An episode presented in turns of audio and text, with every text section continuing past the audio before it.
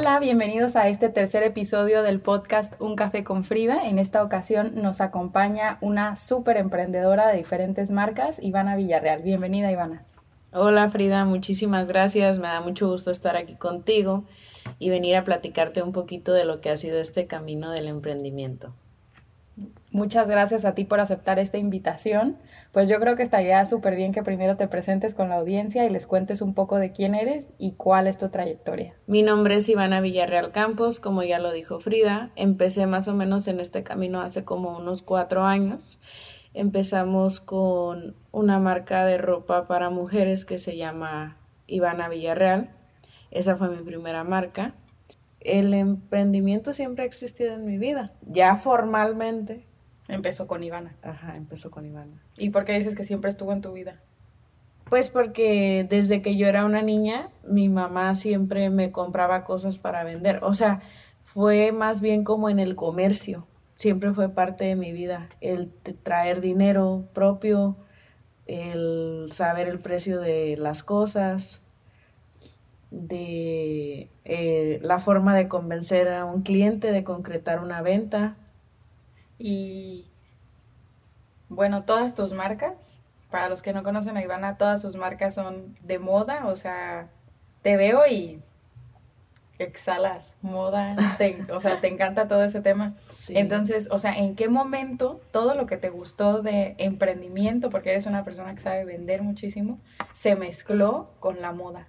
La parte donde me incliné hacia el tema de la moda fue donde descubrí pues que me gustaba muchísimo, que había cosas que no encontraba, que, que, o bueno, las cosas que me gustaban tal vez no podía tener el acceso económico a ellas, entonces decidí yo crear algo que pudiera ser accesible y a la vez estuviera padre y fuera diferente a lo que había ya que estaba en las tiendas en ese momento.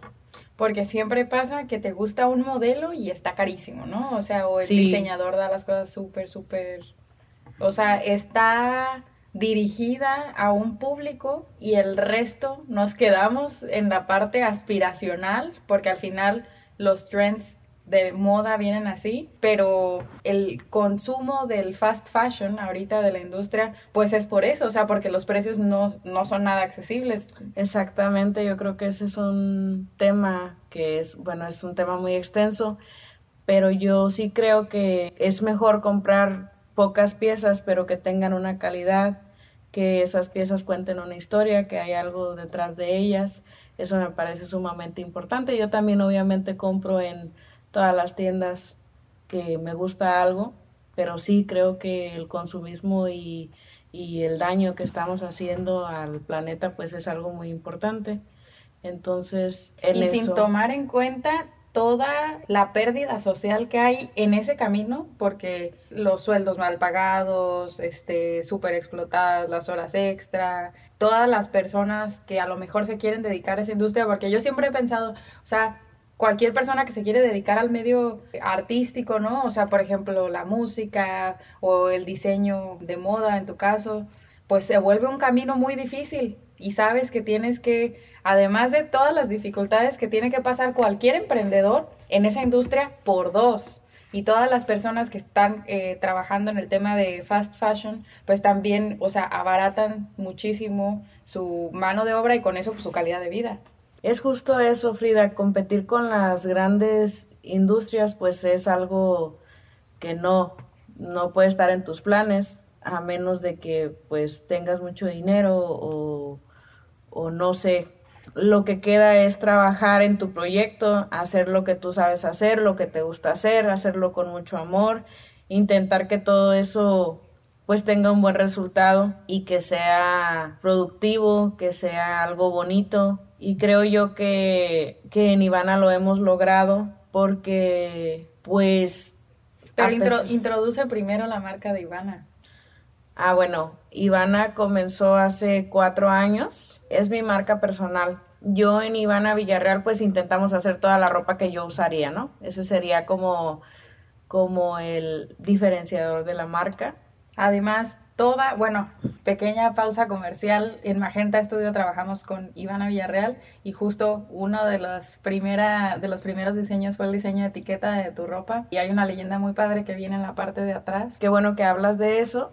En Ivana Villarreal todas las personas que trabajan son mujeres, son madres solteras y, y obviamente pues tienen la oportunidad de tener una vida pues digna, de tener un trabajo digno y eso está muy bonito porque la mayoría de esas personas no tienen cómo tener un sustento ni cómo llevar comida a sus familias. Entonces en Ivana nos preocupamos muchísimo por eso y les damos la oportunidad y ellas nos dan la oportunidad de, de trabajar juntas. Entonces creo que ahí es una doble satisfacción. Sí, por un lado lo que te encanta, el bien que estás dejando, o sea, de las personas que están trabajando en la empresa y además también a la sociedad porque estás dejando que las personas puedan eh, adquirir un, un diseño a un precio justo. Sí, claro. También por la parte deportiva tenemos Perfect Fit, que ya es ropa para hacer actividades. Está muy padre y creo que uno de mis conjuntos favoritos es The Perfect Fit. No me lo quito porque no solo es como activewear, sino que también puedes usarlo en tu día a día. Sí, esa es la idea. Esa, esa siempre fue la idea de Perfect Fit, que pudieras usar tu ropa deportiva para estar así en el día. Entonces creo que, creo que se ha ido logrando. Bueno, dejando de lado la parte de, de la ropa y todo eso, creamos una marca que tú me ayudaste a crearla, que más que una marca es una empresa que se llama Glam. Y en Glam tenemos un salón de uñas, tenemos una fórmula secreta para hacer crecer tus cejas, tus pestañas, que está increíble. Tenemos también ahora un estudio de indoor cycling. Entonces creo que todo eso se ha ido logrando con el paso del tiempo de acuerdo a los gustos y preferencias de las personas, lo que nosotros tenemos para ofrecer. Y creo que es muy importante saber que siempre se puede, siempre se puede, siempre tienes que ser constante, que ser disciplinado, eso es algo que a mí me costó muchísimo trabajo. Yo me quiero regresar, Frida, a la parte donde te conté que yo vendía de todo, pero ese era un negocio informal yo empecé formalmente hace cuatro años a trabajar de esta manera y me siento muy contenta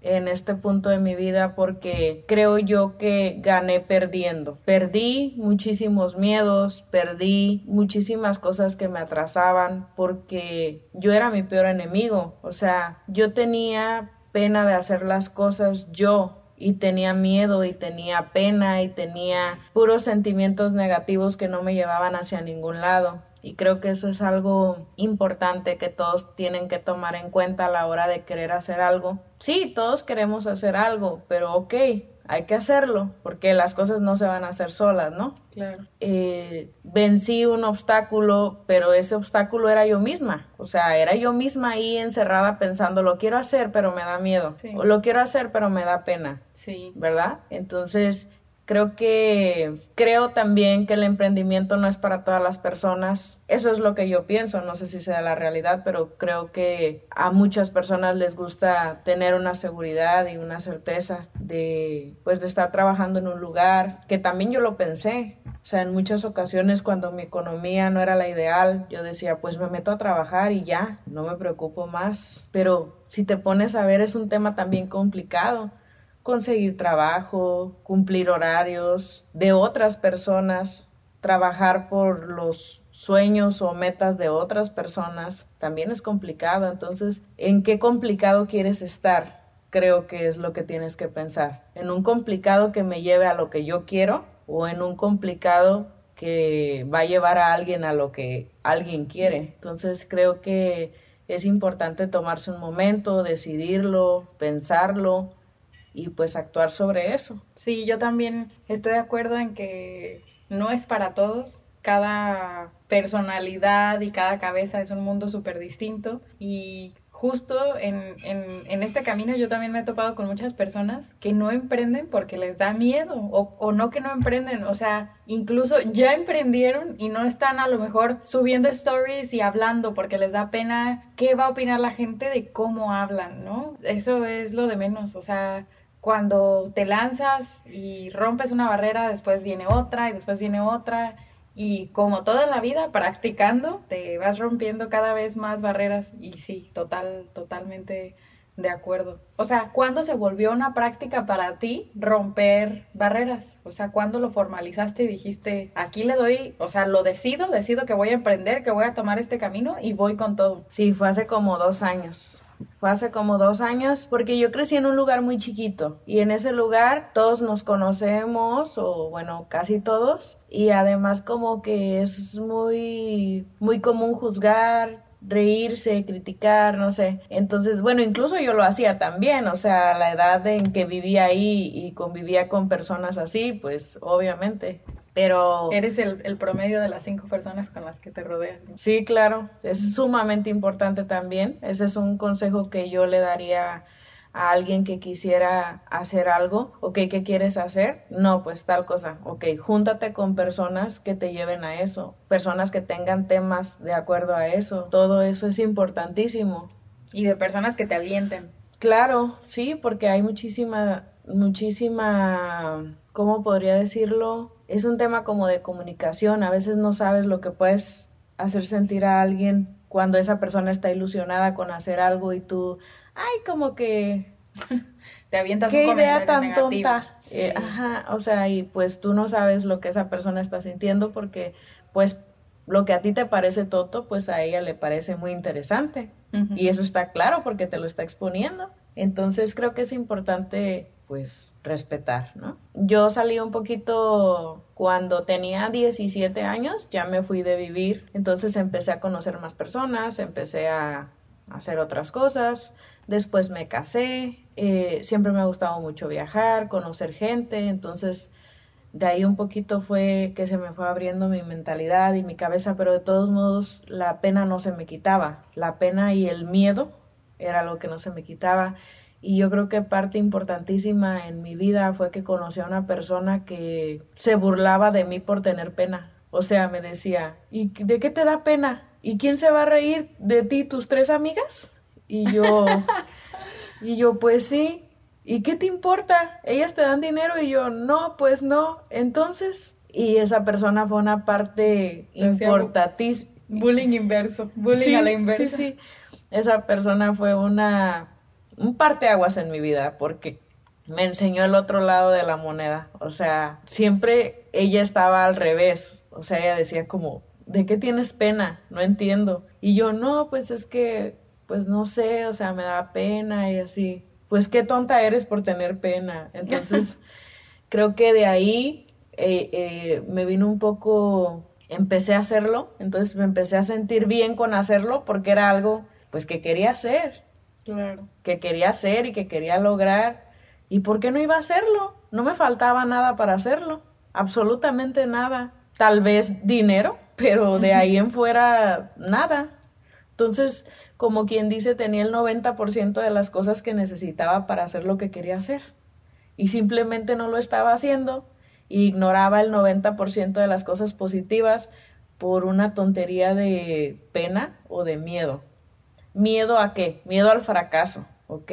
Y pues es lo mismo, ¿no? O sea, como voy a fracasar, pues se van a burlar de mí. Pero pues algo también que aprendí de mi padre es que pues nadie pierde queriendo ganar. Entonces, no hay ningún problema, no pasa nada. Igual si no, si no funciona, pues sin modo. Tú sigues viva y sigues teniendo otros sueños, otras metas y puedes hacer otras cosas que también sean interesantes, que también te llenen y te hagan feliz. Sí, cuando, o sea, realmente comparas las situaciones y ves el estado de pérdidas y ganancias, te pones en el peor escenario, o sea, sigue, o sea, la vida sigue y aprendiste seguro muchísimo más que en tu siguiente emprendimiento o en tu siguiente proyecto te va a servir y te va a hacer crecer como persona y profesionalmente. Sí, eso es muy importante porque si tú te pones a ver en la historia de, de mis marcas, o sea que ni siquiera es algo como de muchos años, son cuatro años, pero las cosas están saliendo cada vez mejor. Y eso está padrísimo, porque eso no se aprende en ningún lado más que en la práctica. En la experiencia de la vida. Sí. En la escuela de la vida. Sí, y eso es algo que pues nadie te puede pasar su conocimiento. Lo único que puedes hacer es intentarlo. Sí, puedes escuchar todo, pero hasta que estás en ese momento tomando las decisiones, rompiendo las barreras del miedo y haciendo que suceda, ahí aprendiste y ahí ganaste. Tienes que echarle un montón de ganas un montón de ganas. Al principio, pues no vas a ver el resultado, o sea, el resultado se da con el tiempo y tienes que tener la fuerza y la perseverancia para seguir ahí, porque la mayoría pues nos queremos dar por vencido. Sí, hay momentos en los que dices, ya, no puedo. Sí, y de verdad no puedes pero haces que puedas de alguna forma. Y eso es lo importante, o sea, que no vas a esperar a que sucedan las cosas, tú vas a hacer que sucedan las cosas. ¿Cómo lo vas a hacer? No sé, vas a usar toda tu energía, vas a usar toda tu información, lo que tengas a la mano, pero vas a hacer que suceda. Sí.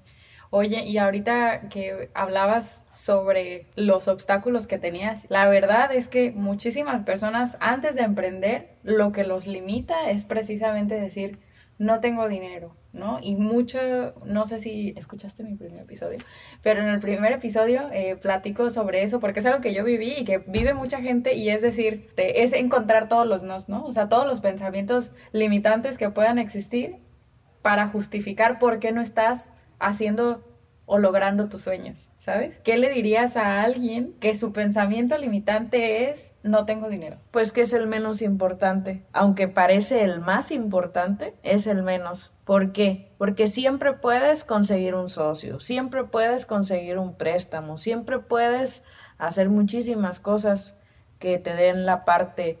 Pero, por ejemplo, si tú me dijeras, no tengo creatividad, pues entonces yo diría, no, pues ese sí es un problema, ¿no? Un problema grave, porque pues cómo agarro y te meto creatividad en tu cabeza. Hay un dicho que dice mi mamá que problema que se arregla con dinero no es problema, y yo lo creo firmemente. Para mí el dinero fue un tema, no fue un problema, sí fue un tema, porque los costos de producción son altos, los, sí, los números que tienes que producir tienen que ser, obviamente te de alguna manera son estipulados. Entonces, pues el dinero sí fue un tema, claro que fue un tema, pero no fue un tema que no se pudiera resolver. Creo que siempre se puede resolver. Que hay cosas que realmente no se pueden, no. Talento, creatividad, paciencia, disciplina, perseverancia. Esas cosas sí creo que no tienen cómo resolverse pero el dinero creo que se puede resolver. El dinero, la pena, que se la quiten, el pensamiento limitante de no tengo dinero, arma un buen eh, modelo de negocio, ponte a trabajar y busca un buen socio. Sí, puede ser tu meta, en no digo deja tu trabajo y aviéntate, ahógate, no, yo sé que se siente mal y que pues si no tienes trabajo tal vez no puedas ni comer, ¿no? Inténtalo, ponte a, a gastar lo menos posible, haz un buen plan como tú dices y ponte una meta, una, una meta que sea fija. Y que le pongas fecha y hora. Sí, exactamente. O sea, yo, yo hasta que me puse así lo hice. O sea, yo decía, y lo voy a hacer. Y más adelante. Y sí, después. Ay, y después. Luego fíjate que algo que me pasó mucho es cuando yo como que me daba miedo crecer. ¿Cómo te daba miedo crecer? O sea, yo decía, por ejemplo, ay, cuando tenga como 35, voy a hacer esto. Y ya iba llegando a los, por decir, a los 30, y yo decía, ay, no manches, ya voy a llegar a los 30. Y no, lo, y no he ni empezado. Entonces eso, no, o sea, no. No metas tan largas, cortas, que, irrealizables. O sea, yo en seis meses, pues voy a adelgazar 10 kilos. Y ok, pues te vas a poner a hacerlo y a adelgazarlos. Y en seis meses tú vas a estar como tú quieres estar. Yo soy muy, soy muy de aprender visualmente y me encanta estar consumiendo material en YouTube. Y justo hay muchísima información que otros creadores de contenido están haciendo pues gratis y que tienes acceso a ellos con internet y he estado buscando cómo lograr metas, metodologías de trabajo para lograr tus metas, porque entre más sistemas tengas en tu vida, o sea, así como te sirve poner una fecha límite, por ejemplo, yo decir, cada 15 días, cada domingo, tengo un episodio del podcast, o sea, ¿no? Lo haces de manera constante. Entonces, cuando empiezas a sistematizar ciertas cosas de tu vida, inclusive sistematizar, eh, o sea, sistematizar obviamente dentro de lo que cabe como metas, metas personales, pues también te ayuda a, a lograrlas, ¿no? Y una de las, de las formas en las que vi que se podía hacer era poner una, poner la meta final y luego trabajar hacia atrás. ¿No? O sea, como decías, en seis meses quiero bajar 10 kilos, ¿qué tengo que hacer el mes uno? ¿Qué tengo que hacer el mes dos? Y luego, ¿qué tengo que hacer la semana uno? ¿Qué tengo que hacer la semana dos? Y luego, ¿qué tengo que hacer el día uno de la semana uno del mes uno? Y así es como puedes ir dando pequeños pasos, pero agigantados, porque sabes que en seis meses vas a estar ahí. Fíjate que eso es interesante, jamás lo había visto así, pero pues sí, ahí tienes un punto. O sea, ¿qué tengo que hacer para estar en ese lugar? Y cuando te pones a pensar, pues ya estás ahí. Sí. Y cuando lo ves ya estás ahí. En cambio, si no hiciste nada, pues estás donde mismo y estás triste y estás... ¿No te pasa que dices, ay, si hubiera empezado en, en enero, ya ahorita ya? si en enero se hubiera cumplido la meta de bajar de peso, ahorita ya estaría. Sí. Sí, claramente tienes toda la razón. Yo creo que todos tienen que, todos tenemos que ver esa parte. Y como con el trabajo, o sea, bueno, por ejemplo, las universidades justo hacen, o sea, un sistema de aprendizaje para que cuando termines en cuatro o cinco años tú estés seguro de que habrás aprendido tal, tal, tal y cosa, ¿no? Sistematizaron, sistematizarlo en tu vida, o sea, sistematiza lograr metas, o sea, conócete, pregúntate dónde quieres estar, quién soy, a dónde voy, y quizás en el camino cambia la dirección y es súper válido, pero bueno, descubriste que por ahí no, no era, ¿no? Entonces, sí, no, y esas cosas tienen que pasar, o sea, tienen que pasar. Sí. Tiene que pasar que de repente digas, no, pues para allá no iba bien, ¿no? Como cuando entras a una carrera y de repente dices, no, no es lo mío, me cambio, no pasa nada, o sea, la vida es bien bonita y nosotros la hacemos bien complicada con tantas cosas. Bueno, pues es tu misma experiencia con tu carrera. O sea, creo que a todos nos pasa en diferentes. O sea, a mí me encanta el tema de ciencia política. O sea, a mí me encanta me encantan tus empresas por todo el tema social. Lo que a mí no me encantaba, por ejemplo, fue la Asamblea de, las Naciones Unidas, que seguro viste ahí que andaba. Y son muchísimas personas importantes, o sea, son líderes de la política en sus respectivos países que se reúnen en las Naciones Unidas en Nueva York, que están gastando presupuesto para una reunión que podrían hacer por Zoom y que podría hacerse no solo una vez al año, que se podría hacer cada mes, ¿no? Y en lugar de gastarse todo ese dineral se podría hacer así. O que a lo mejor si lo hicieran live, muchas otras personas podrían participar, ¿no? Y que la, la, el impacto que podrían tener podría ser mucho mayor, porque ¿cuántas veces has visto un, live, o sea, un, un o sea, ¿qué, ¿sabes qué están platicando las Naciones Unidas? Pues claro que no. Entonces, son personas, en mi opinión, que se están cerrando, o sea, son líderes del mundo y se están cerrando a tener el impacto que podrían tener. O sea, si tú y yo en nuestros negocios estamos generando empleos, estamos impactando las vidas de, de personas, ahora imagínate los líderes del mundo teniendo ese impacto a nivel global, ¿no? Y conociendo a los inversionistas que podrían conocer y a los, y a los doers, ¿no? A los hacedores del mundo. Entonces, eso fue lo que a mí me, como que me decepcionó y por eso dio un giro. Ya me explayé aquí platicando toda la historia. Pero sí, o sea, está muy, pues sí, muy interesante el tema de... Pues sí, de es que algo así puede cambiar tu mente y puede cambiar tu vida.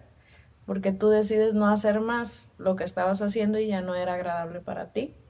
Sí. Aunque te encante, ves que hay otras formas de hacer las cosas que te gustan más. Y entonces, pues eso está padre, porque estás haciendo lo que a ti realmente te gusta. Y como a ti te gusta. Claro. Y estás dejando tu huella personal, tu, toque personal en, en las acciones. Y conviertes tu propósito de vida en servir de la forma que a ti te gusta servir y que te deja también satisfacción a ti, ¿no? Es un ganar, ganar para, para todos. Sí, porque hay gente que está contenta con tu trabajo, hay gente que dice, wow, Frida hizo esto que me encantó y entonces es una satisfacción mutua. Sí, como yo con mi set de Perfect Fit. A mí me encanta todo, pero ese set de Perfect Fit, o sea, yo soy feliz, ¿no? Te vamos a regalar varios. sí. Eh, pues ya, el último consejo, el consejo de despedida de este podcast para todos los emprendedores que nos están escuchando, Ivana. Bueno, yo creo que mi consejo sería que no se decepcionen de todas las cosas que van a pasar, porque es un proceso y uno no puede adelantar el cassette nada más porque a uno no le agraden las cosas que están sucediendo. Todo es parte de un aprendizaje y todo eso va a pasar y a mí me pasa cada que abro un nuevo negocio. Realmente es, es hasta chistoso, yo creo, porque a veces me pongo a pensar en la noche y digo, Dios mío, ¿qué más me puede pasar hoy? o será solo a mí, pero no, no es solo a ti, ni, ni, ni es demasiado. Creo que nadie te da más de lo que puedes cargar y todo tiene solución, realmente todo se puede resolver. En, bueno, hay cosas que no, pero mientras sigas viva y tengas ganas y quieras hacerlo, yo creo que lo puedes lograr. Creo que tenemos que crear esos momentos perfectos para que las cosas sucedan, porque esperar que el momento llegue pues es un poco también frustrante para ti. Mi consejo sería ser persistente, ser disciplinado, ser trabajador, ser honrado, ser honesto, y creo que esa es la base de cualquier negocio, trátese de lo que se trate. Ah, bueno, y aprender de números, porque... Yo te iba a decir, y echar lápiz, porque... No, sí, aprender de números es súper importante, es algo que yo realmente, a mí no se me da y nunca se me ha dado y es una cosa que me ha traído muchos problemas, entonces o búsquense a alguien que les apoye, que sea muy bueno con los números o sean buenos con los números. Sí, sí, tienes Definitivamente. Pues bueno, Ivana, muchas gracias por acompañarnos en este podcast, por compartir toda esta experiencia, que estoy segura que va a ser muy útil para todos. Este podcast está disponible en Spotify y YouTube. Y además los invito a suscribirse, eh, darle like y activar las notificaciones para poder seguir eh, creando contenido, invitando a emprendedores que son muy exitosos y pueden compartirnos toda su experiencia. Gracias. Gracias a ti, Frida, por la invitación.